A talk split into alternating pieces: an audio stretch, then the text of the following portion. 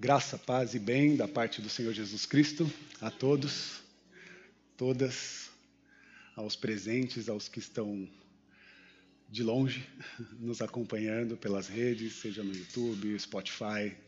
Todos vocês são muito bem-vindos.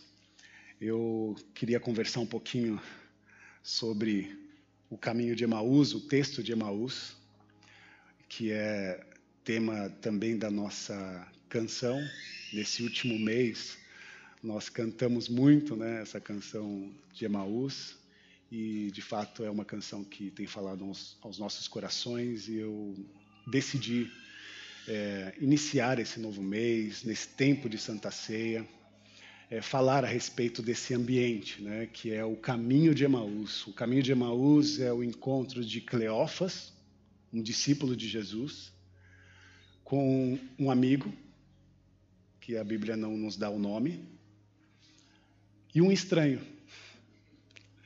Né? No meio do caminho, uma pessoa, para eles desconhecidas, eles não conseguiram discernir quem era aquela pessoa. Então era Cleófas, Cleófas, né? Que nome? É, Cleófas vem de é Cleópro, Cleópotros, que significa debaixo da glória de Deus. A gente conhece Cleópatra né, no feminino, mas a tradução é essa. Então, Cleófas, né, na tradição católica, é chamado de São Cleófas, um dos discípulos, um, talvez dos primeiros 70 discípulos de Jesus. Há algumas pessoas que acham que Cleófas é. Algumas pessoas, não, alguns teólogos, né, dizem que Cleófas era irmão de José, né, marido de Maria, da Virgem Maria. Então, tem uma, uma presença aí importante na história. E Cleófas está no caminho de Emaús, e ele vai nesse caminho conversando com o seu amigo e se encontra com um estranho. Esse evento ele ocorre três dias depois da morte de Jesus e especialmente na data, né, no dia da ressurreição. Eles estão em viagem. E os dois haviam recebido informações sobre o sepultamento e informações que o túmulo de Jesus tinha sido provavelmente saqueado, porque o corpo não estava lá. Estavam preocupados. Então, havia uma tensão naquele momento, eles estavam conversando e discutindo a respeito desses eventos quando um estranho lhe pergunta sobre o que vocês estão conversando. E eu queria que você abrisse em Lucas, no capítulo 24, para essa leitura. Lucas, capítulo 24, nós vamos ler a partir do verso 13. Você pode procurar aí na sua Bíblia, no seu aplicativo. Você que está nos vendo pelo YouTube pode nos acompanhando o texto na tela. Você que está nos ouvindo, fique atento e ouça essa leitura. Lucas, capítulo 24, versículo 13. Diz assim: Naquele mesmo dia, dois dos discípulos estavam indo para o povoado chamado Emaús que ficava a 11 quilômetros de Jerusalém.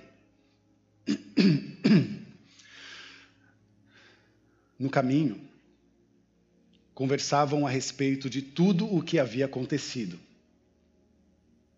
Enquanto conversavam e discutiam, o próprio Jesus se aproximou e começou a caminhar com eles, mas os olhos deles foram impedidos de reconhecê-lo. Agora vá um pouquinho à frente no versículo 28. Ao se aproximarem do povoado para o qual eles estavam indo, Jesus fez como quem ia mais adiante. Mas eles insistiram muito com ele. Fique conosco, pois a noite já vem, o dia já está quase findando. Então ele entrou para ficar com eles. Quando estava à mesa com eles, Jesus tomou o pão deu graças, partiu o pão e deu a eles. Então, os olhos deles foram abertos e reconheceram. E ele desapareceu da vista deles. Até aí. Oremos mais uma vez, agora consagrando seu coração e mente ao Senhor para essa mensagem. Pai querido e amado, nós te louvamos por tudo que fizeste aqui nessa manhã. Obrigado pelas canções, pelos encontros e reencontros, pelos abraços. Obrigado, Senhor, pela oportunidade da oração, da conexão contigo. Pedimos que o Senhor continue falando conosco ainda mais através desta mensagem. Que não sejamos nós, mas o próprio Espírito falando em nós ou através de nós. Capacita-nos, nos orienta. Traga, Senhor, essa oportunidade de ouvir a Sua mensagem e de aplicar essa mensagem ao nosso cotidiano, à nossa vida. Esse é o nosso pedido. Com muito agradecimento. Em nome de Jesus. Amém. Amém. Bom, é... quando os tempos são difíceis, essas dificuldades elas produzem medo em nós, produzem medo e nos lançam a um lugar de uma certa desesperança. Desde o início da, da pandemia, desse tempo, né, de pandêmico, eu escolhi como tema das minhas mensagens, das minhas conversas e até mesmo do meu cotidiano, das minhas orações, é falar sobre esperança. Então, se você me ouve há mais de dois anos, sabe que essa palavra ela está em contexto, esperança, porque em tanto, em, tanto, em meio a tantas dificuldades, e tantas tragédias, tantas perdas, nós precisamos trazer à memória aquilo que nos dá esperança. Porque senão nós vamos ser todos impactados, né? Por essa demanda cruel que nos machuca, nos limita e nos aprisiona, de certa forma. Então, e, e essa prisão eu chamo de medo. E é ruim estar aprisionado no medo. E uma sociedade como a nossa, que está presa às suas urgências, que está presa a cada vez mais às demandas de trabalho, às dificuldades também que isso nos pede. Perde a capacidade, essa sociedade perde a capacidade de se conectar com os seus afetos. Porque se relaciona somente com as urgências. Parece que cada vez mais nós agimos, pensamos e atuamos no mundo sobre a ótica do exercício do trabalho. O trabalho é uma bênção para nós, mas também pode ser uma maldição. Quando dedicamos a nossa vida em busca somente dos ganhos do exercício do nosso esforço. E talvez tentamos organizar a nossa vida a partir daquilo que recebemos. O dinheiro, a paga. Ele, ele, é importante, nós precisamos sim do trabalho. Eu motivo você a ser um agente né, dedicado ao seu trabalho.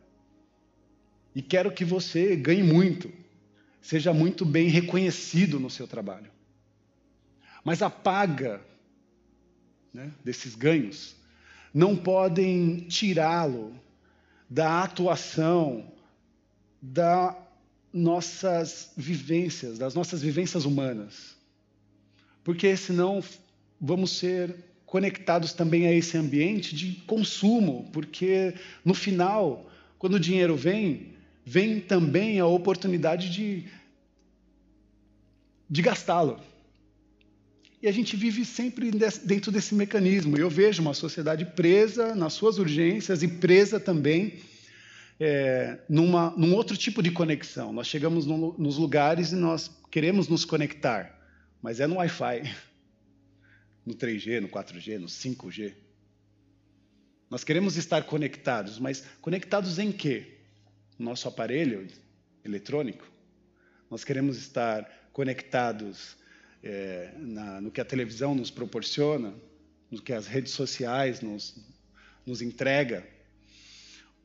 E eu penso que o isolamento social fez isso com a gente, acelerou esse processo. A tecnologia chegou a ambientes que nós nem imaginávamos. E há pessoas que até não queriam. Mas foi a partir disso que esses instrumentos foram bênçãos para as nossas vidas. E graças a Ele, hoje, você que está em casa, ou você que esteja em qualquer lugar, no tempo onde você estiver me ouvindo, tem a oportunidade de, um, com, com um aparelho tecnológico, me ouvir ou me ver. Mas nós estamos expostos. E isso nos fragiliza também. Isso nos fragiliza porque quando olhamos ao nosso redor, parece que estamos engolidos por esse tipo de instrumento, de manifestação, de postura, e por que não dizer que esse alvoroço tem limitado, porque nós estamos é, aprisionados numa chuva de ideias, numa chuva de notícias, há muito ruído, há muito barulho, há muito desespero acontecendo no mundo e tudo isso está chegando nas telas, está chegando até nós, está impactando e machucando até mesmo o nosso coração. E como se desvencilhar disso? Parece que não dá. Parece até mesmo impossível. E aí o que nós nos tornamos? Pessoas ressentidas. Estamos ressentidos com as perdas, com as dores, né? com o sofrimento que passamos e lamentamos isso. E mais do que lamentar, lamento também é, saber me encontrar com pessoas que se afastaram de Deus nesse período. Pessoas que é, tiveram né, ou demonstram um aparente afastamento de Deus simplesmente por estarem ressentidos.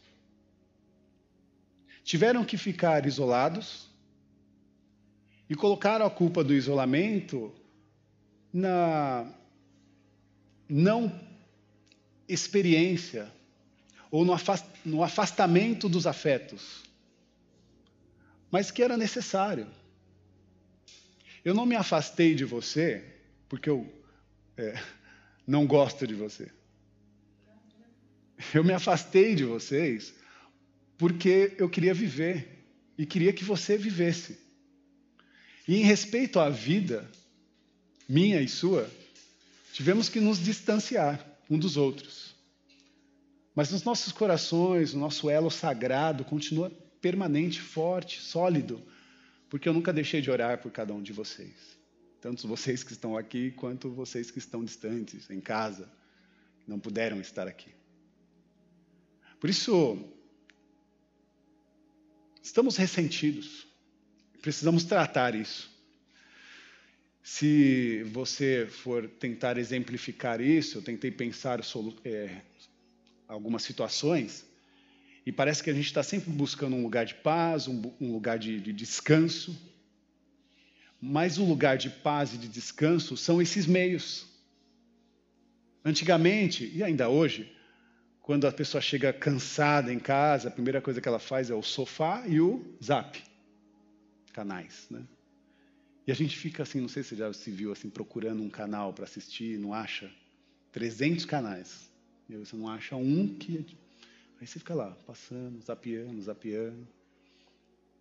Se você é um pouco mais moderno, você fica no Instagram, no Facebook lá zapeando de outro jeito, né? Olhando a vida, as informações, as piadas, as conversas, as viagens dos amigos. Ou a gente, é, como eu já me, me vi assim, na, de frente para a TV, no stream, né, no Netflix, procurando um filme ou uma série para assistir. Quando eu vi, já passaram-se um bom tempo e eu não achei uma série, não achei um filme para assistir. Não consegui me conectar ali, e de repente eu desligo a televisão porque não tem nada. Mas tem, tem alguma coisa lá. Mas eu não encontro nada. Mas é essa busca, sabe, nossa, de tentar um momento de conforto, de tentar esparecer as tensões. A gente está nessa constante busca. E essas ferramentas nos oferecem alguns é, ativos para que a gente possa descansar. Mas será mesmo que essa seria a nossa solução? Será mesmo que é isso que a gente procura? Ou será que nós estamos nocauteados diante de tanta tragédia, diante de tantas perdas? Estamos sem rumo? Será que nós estamos nesse lugar como seres desorientados? Você já se percebeu assim? Eu já. Tem hora que eu me pareço desorientado. Não sei para onde vou, o que eu quero, o que eu desejo, como que estão os meus anseios. E esse tempo parece que acelerou isso, por isso que a gente precisa de cuidado, precisa do autocuidado, a gente precisa se ver, se perceber, se conhecer, se entender. E às vezes a gente não consegue fazer isso sozinho, ou na verdade eu digo, muitas vezes nós não conseguimos fazer isso sozinho, nós precisamos do outro. E esse outro pode ser um médico, pode ser um profissional da saúde, pode ser um psicólogo, um psiquiatra, pode ser um amigo. Nós precisamos retomar os afetos, porque estamos sim com dificuldade de encontrar um lugar de paz. Estamos sim com, com dificuldade de encontrar um lugar de refúgio. Enquanto igreja, nós queremos oferecer esse espaço como um lugar de paz, como um lugar de refúgio. Então, se você procura um lugar de paz, um lugar de refúgio, nós, como igreja, oferecemos isso para vocês. Porque queremos desfrutar também desse espaço, desse ambiente de relação, de afeto, de conexão com outras vidas, outras histórias, outras experiências, outras vivências. Porque estamos também com dificuldade de se conectar. Estamos conectados, mas não da maneira que nós queríamos. Nós queremos nos conectar ou reconectar com os nossos amores, os nossos amigos, a nossa corrente afetiva, o que chamamos de igreja, passa pela oportunidade das relações que Deus nos dá. Por isso, essa hiper aceleração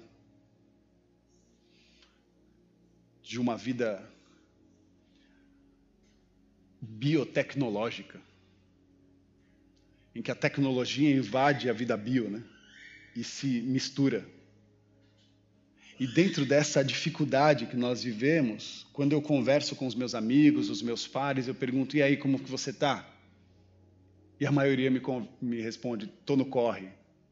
Correria, tô correndo." Por quê? Porque entende que a gente está mais ligado às urgências do nosso cotidiano do que aquilo que é importante. Essa posição que eu estou tentando trazer para vocês é mostrar que existem coisas que não podem ser deixadas de lado. Por exemplo, a sua saúde, como ela está? Falamos do emocional, né? Mas e do corpo? Está fazendo um check-up? Já foi no SUS? Lá dá para fazer os exames. Lá dá para marcar, já está agendando. Já estou sabendo aqui que na nossa região já está agendando os exames e lá você pode fazer a bateria de exames que você precisa. Sangue, né? E outros, né? São diversos. Para gente saber como a gente está. Ah, Rafa, mas eu não tenho tempo, porque eu estou no corre. Essa, esse, esse corpo aí, ele precisa de, de, energia, de força, ele precisa estar bem, ele precisa de saúde. Porque senão você não vai ter o corre. Então, o que eu quero separar quando falo de urgências com importâncias é que a importância é cuidar da nossa saúde, cuidar da nossa mente, cuidar das nossas relações, cuidar do nosso coração, a nossa relação com o corpo, a nossa relação com a gente mesmo, como a gente. Será que a gente se ama? Porque a tela mostra a vida de outras pessoas. E a gente ama ver a vida das pessoas. A gente deseja viver a vida das pessoas. E a gente perde a oportunidade de saber que a nossa vida é bela. E que Deus nos proporciona vida boa, ah, mas eu não tenho o luxo daquela blogueira. Não, mas o, o luxo não corresponde a nada. Porque a, a vida bio está nessa qualidade que nós podemos desenvolver, ainda que vivemos em, em, até em extrema dificuldade, porque eu, na, no período da pandemia, fui visitar famílias que estavam em estado de vulnerabilidade. E foi dentro das comunidades que eu entrei nos barracos e encontrei casas mais limpas do que os palácios que entrei. Casas mais arrumadas do que os grandes palácios que entrei. Mais organizada e com mais amor e mais afeto, mais cuidado um com o outro, foi nessas comunidades, chamadas favelas, que encontrei a generosidade e o cuidado com o próximo. Então, o que aconteceu com essa gente do lado de lá? Talvez seja isso, a correria, as urgências, o barulho, o desespero, o lamento. Enfim, o cansaço. E o que nós precisamos? De movimento. E aí você vem até aqui, numa reunião como essa, e vê o Rafa falar que a comunidade expõe na sua mensagem um evangelho. O evangelho significa as boas novas. E eu disse há, há um domingo atrás que o evangelho é um movimento. E aí você fala para mim, Rafa, já estou no corre. E aí quando eu chego nessa casa, você fala que o evangelho é um movimento. É, é um movimento. Talvez um movimento contrário desse que você está fazendo no corre. Preocupado com tanta coisa e com coisa nenhuma.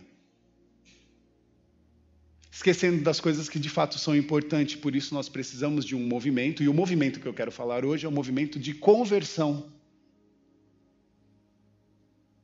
Pô, tá pegando pesado? Quer que eu me converta? É.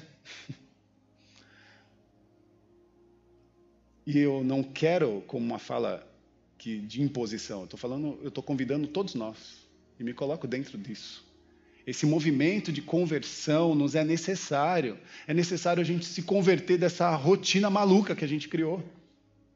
A gente precisa se converter dessa falta de empatia. Precisamos sim.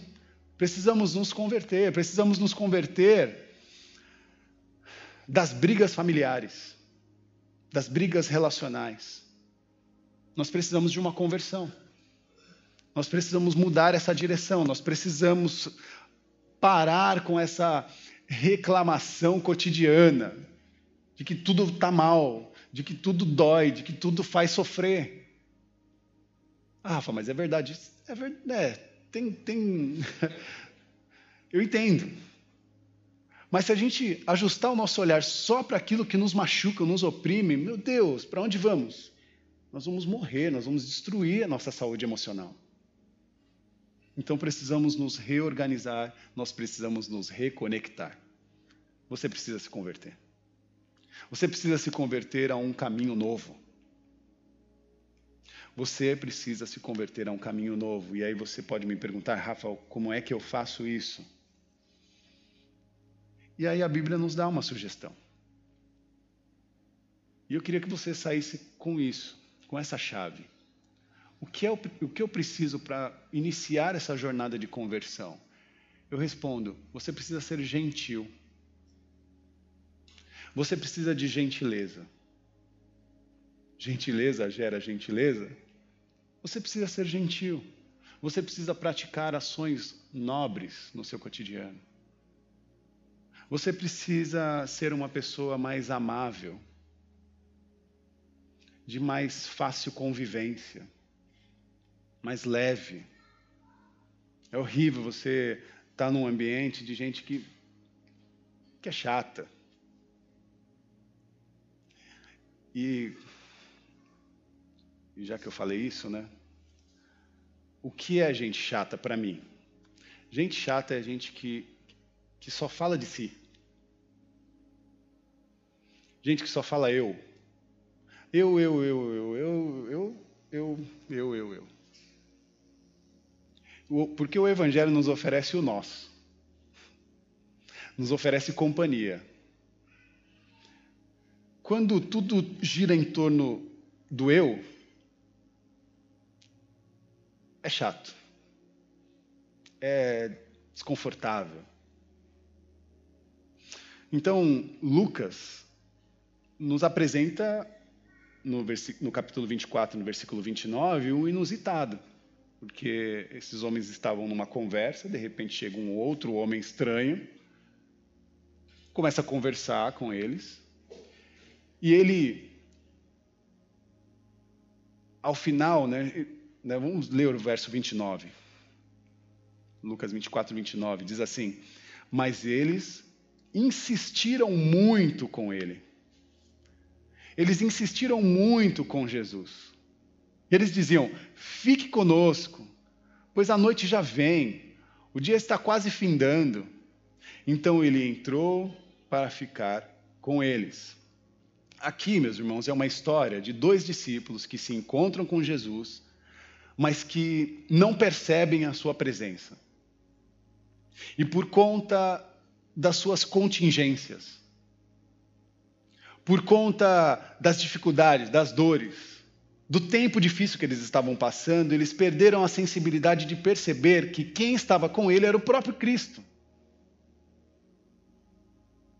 11 quilômetros de conversa. Nessa, nessa última semana eu me encontrei com pessoas de outro país, portugueses, franceses. E aí eles falavam, como que, é, como, quanto dá daqui até a Paulista? Aí eu dizia, ah, uns 40 minutos. Aí ele, não, mas como assim? Eles não entendiam, porque a gente fala de tempo. E ele queria saber de distância. Eu devia falar tantos quilômetros. Só que entende que a gente aqui no nosso continente fala em relação ao tempo. Daqui na Paulista pode ser 40 minutos, como pode ser uma hora e meia. Depende do, do tempo, do momento, do dia, do nosso corre, das urgências. Entende que a gente adaptou a nossa agenda a isso? E aí, quando eu vou para a Bíblia Sagrada, ela fala que eles conversaram por 11 quilômetros. 11 quilômetros pode ser duas horas de caminhada, como pode ser cinco horas. Quanto tempo dura 11 quilômetros de conversas? 11 quilômetros de resenha, de histórias contadas, de a pé. Quanto tempo a pé nós vamos conseguir perceber que as histórias contadas, elas transcendem o tempo disponível.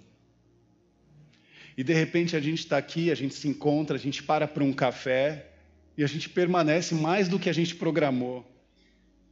Porque não é mais quanto tempo tem, é quanto tempo a gente dá. A gente dispõe.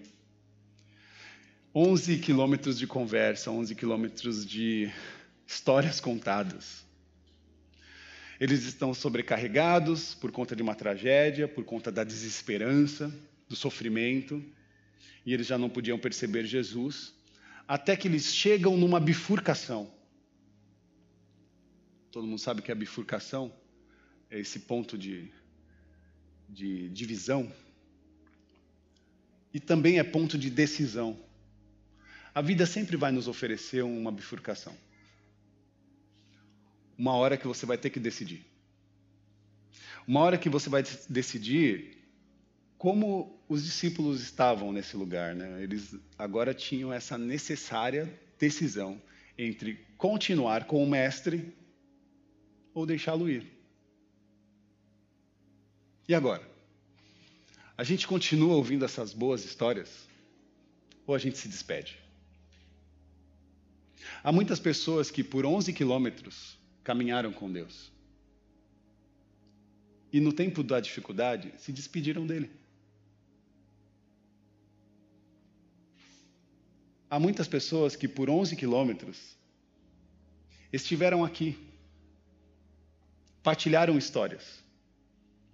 Mas quando chegaram no, na bifurcação, decidiram se despedir do Mestre. Mas esses discípulos, eles não desistiram. E a Bíblia Sagrada disse que eles insistentemente disseram: fique conosco. E aí começa a nossa canção. Nós preparamos a casa, perfumamos ela toda. E aí esse ambiente eu chamo de igreja, porque é isso, a gente prepara a casa. Ontem a gente estava aqui varrendo, passando pano. Perfumando a casa. Na verdade, perfumar a casa, quando se fala do ambiente sagrado, quem perfuma é a sua presença. O bom perfume desse lugar é o seu. Então, quando nós preparamos esse lugar e perfumamos esse lugar, queremos receber o Mestre, porque queremos continuar ouvindo as suas histórias, queremos continuar ouvindo as suas, as suas revelações, a sua profecia. Fala conosco, Senhor. Porque é o que acontece, eles não desistiram do Mestre. E eles optaram pela gentileza. Por isso eu digo, seja gentil. Porque ele poderia falar, poxa, é distante, já é tarde. Mas não, a viagem é longa, fique conosco. E amanhã você segue viagem, mas nesse momento descanse. Já ficamos aqui por horas, caminhando e conversando. Eles optaram pela gentileza, eles optaram pela bondade, eles optaram pela amabilidade. Eles optaram para ser amáveis. E ser gentil, ser amável, ser uma pessoa perdoadora. Em tempos de ódio, é uma revolução. Então, o que eu quero deixar para finalizar minha, minha conversa, minha fala, é que todo mundo tem dentro de si um fragmento de boas notícias. Esses moços tinham dentro dele um fragmento de boas notícias, e isso só aconteceu porque eles tiveram um tempo com o Mestre. Eles eram discípulos de Jesus. Eles não perceberam Jesus, mas o coração deles já haviam recebido a influência do Cristo, do Mestre. E foi isso que mexeu no coração daqueles homens na oportunidade de dizer: fique conosco mais um pouco. Vamos ser gentil com esse moço. Vamos preparar a casa, vamos chamar ele, chamá-los, vamos chamá-lo para jantar. E Jesus entra naquela casa. E a Bíblia Sagrada diz que ao partir do pão, eles reconheceram quem aquele moço era. Jesus, o Cristo. Seus olhos se abriram. Todo mundo tem dentro de si um fragmento de boas notícias. O que significa boas notícias? É o Evangelho. Todo mundo tem dentro de si fragmento de boas notícias. Essa frase não é minha, por isso eu estou repetindo, porque essa frase é de Anne Frank, do diário de Anne Frank. Ela diz: todo mundo tem dentro de si um fragmento de boas notícias. A boa notícia é que você não sabe o quão extraordinário você pode ser. Você não sabe o quanto você pode amar. O que você pode executar e qual é o seu potencial. Nós precisamos saber disso. Anne Frank sabia. E ela dedicou a sua dura vida em deixar, em deixar histórias, em deixar boas notícias e se tornou, um, né, como vítima do Holocausto, um símbolo contra o preconceito. Cleófas e seu amigo diziam, Lucas 24, 32, não estava queimando o nosso coração enquanto ele nos falava no caminho e nos expunha as Escrituras? Olha como o coração deles estava. Por isso, não abra mão do, de um gesto singelo de gentileza, de amor e de afetos. Porque é isso que eu acho que move o mundo. É isso que nos diferencia. A forma como a gente recebe, a forma como a gente cuida, a forma como a gente respeita, como a gente ama e como a gente propõe caminhos. Jesus é um encontro comunitário ao redor da mesa. Louvamos a Deus e saímos daqui com um coração novo e com uma mensagem: seja gentil. seja gentil. Abra-se a gentileza. Falando em gentileza, seja generoso.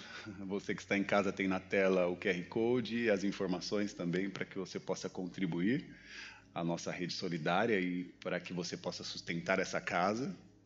Um pouquinho de cada faz com que esse pequeno esforço seja grandioso e que essa casa continue aberta, proporcionando vida e paz para todos e todas.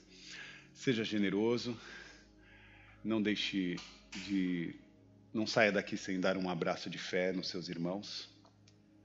Faça sempre isso em nome de Jesus. Amém? Curve a sua, a sua cabeça nesse momento, levante as suas mãos aos céus.